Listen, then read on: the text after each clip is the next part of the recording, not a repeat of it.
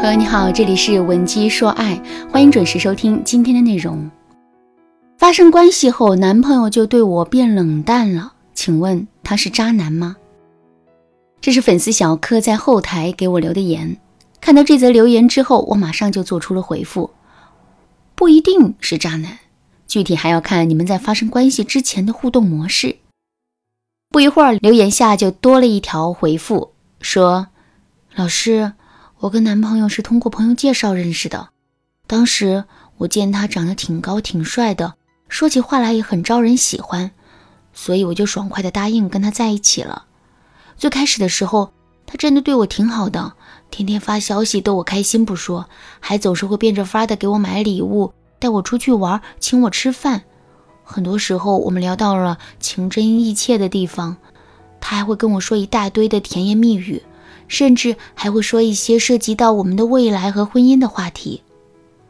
后来，在我们交往差不多一个月的时候，我没忍住跟他发生了关系。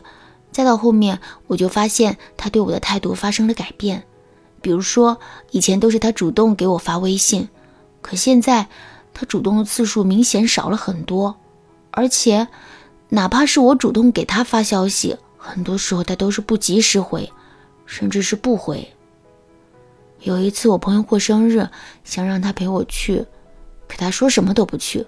我问他为什么不去，他就说不想见我的朋友。不过，他现在也有主动的时候，比如说主动约我看电影，主动约我出去吃饭。可是每次做完这些事情之后，他就带我去酒店开房间。大多数情况下，我都会答应他，但有的时候也会拒绝。可是不管是同意还是拒绝，我的心里都挺别扭的，老师，您说他是真心喜欢我的吗？还是说他就是一个渣男，就是在贪图我的身体呢？一口气读完小柯的这一大段内容，我的心里啊，其实已经有了答案。不过，为了对他的问题有一个更精准的了解和把握，我还是加上了小柯的微信，然后又跟他在微信上交流了一番。最后，我对小柯说。通过种种迹象来看，男人大概率并不是一个渣男，否则他在最开始的时候也不会对你进行那么多的投资。说到这儿，小柯反问我说：“老师啊，钓鱼还需要鱼饵呢，我怎么知道男人之前对我的好是不是真心的呢？”我对小柯说：“在恋爱初期，渣男也确实会对我们有一定的投资，不过他们的投资大都是华而不实的，比如……”他可能会冒着雨给我们买一朵玫瑰花，但他却很少会在不下雨的时候给我们买一捧玫瑰花。另外，渣男也很少会着眼于长线的回报，很多时候他们在两个人交往还不到一周的时间，就会通过各种花言巧语哄骗女人跟他们发生关系。为什么会这样呢？这是因为渣男一般都只想发展短期关系。所以他们在大多数情况下都会选择多线操作，同时交往好几个女生。所以他们根本就没有耐心白白对我们付出一个月的时间，然后才来索要回报的。所以呢，综上所述，男人是渣男的概率啊，并不大。当然啦，渣男的辨别并不是一件简单的事情。如果你也遇到类似的问题，想要得到一个更全面、更准确的答案的话，可以添加微信文姬说爱五二零，文姬说爱的全拼五二零，来获取导师的针对性指导。听了我的分析之后，小柯连连表示认可，可随即他又满是疑惑地问我：“老师，既然他不是渣男，那么他为什么要故意冷落我呢？为什么只有在他想跟我发生关系的时候，他才会来找我呢？”小柯的困扰啊，是不是也是你内心的疑问呢？其实这背后的原因很简单呐。首先我们要知道的是，男人天生就具有一种征服欲。如果一件东西本身毫无挑战的难度，那么男人就会很容易对他失去兴趣。说的再现实一点，在男人的心里，低挑战难度就等于廉价。这一点在男人对待性关系的态度上体现的尤为明显。站在男人的角度来说，他确实想跟我们发生关系，可同时他也不希望这些过程进展的太过于顺利。打个比方来说，这种心态就跟玩游戏一样。如果一个游戏的难度太低，你轻而易举就闯关成功了，请问你会喜欢玩这种智障游戏吗？肯定不会，对吧？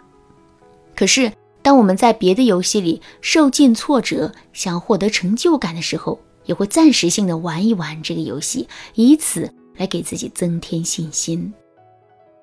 这其实就是男人在平时的时候对我们的态度很冷淡。可有的时候却会突然变得热情，主动约我们吃饭，并且跟我们开房间的真实原因。那么我们到底该做点什么才能改变这样的局面呢？第一点，勇敢地拒绝男人的性要求。在心理学上有一个禁止效应，所谓的禁止效应就是一件东西它本身可能并没有多大的价值，但由于被禁止得到。它在人们心目中的价值感反而会得到很大的提升。举个例子来说，小的时候，我们的手里会有很多的玩具，有一些玩腻了的玩具呢，我们往往是随手把它丢在一边，即使很长时间不玩，也很难会想起到它。可是，如果有一天我们发现这个玩具不见了呢？这个时候，我们就会觉得这个玩具很好玩，然后特别着急的想要找到它。这其实就是禁止效应在起作用。同样的道理，下一次当男人想跟我们开房间发生性关系的时候，我们一定要坚决的拒绝他，并且还要义正言辞的对他说：“以前我答应跟你发生关系，是因为我相信我们的爱情可以开花结果，我们两个人也可以手牵着手一直幸福的走下去。可是你最近一段时间的表现让我觉得很没有安全感。”所以我想，我们今后还是不要再发生关系了吧。这是对你负责，也是对我负责。你觉得呢？这些话一出口，我们既说出了自己的心里话，点明了两个人之间的问题。与此同时呢，我们也在性行为这件事情上给男人设置了一个禁区。所以在这之后，男人肯定会觉得我们更有价值，同时呢，更加尊重我们的。第二点，故意冷落男人。拒绝了男人的性要求之后，我们一定不要有负罪感，从而表现的对男人太过于热情。相反，我们要对男人冷淡一些，能不主动找他就一定不要主动找他。即使男人主动给我们发消息，约我们出去吃饭，我们也一定要选择性的进行回复。为什么要这样呢？首先，冷落别人这本身就是一种高价值的体现，因为。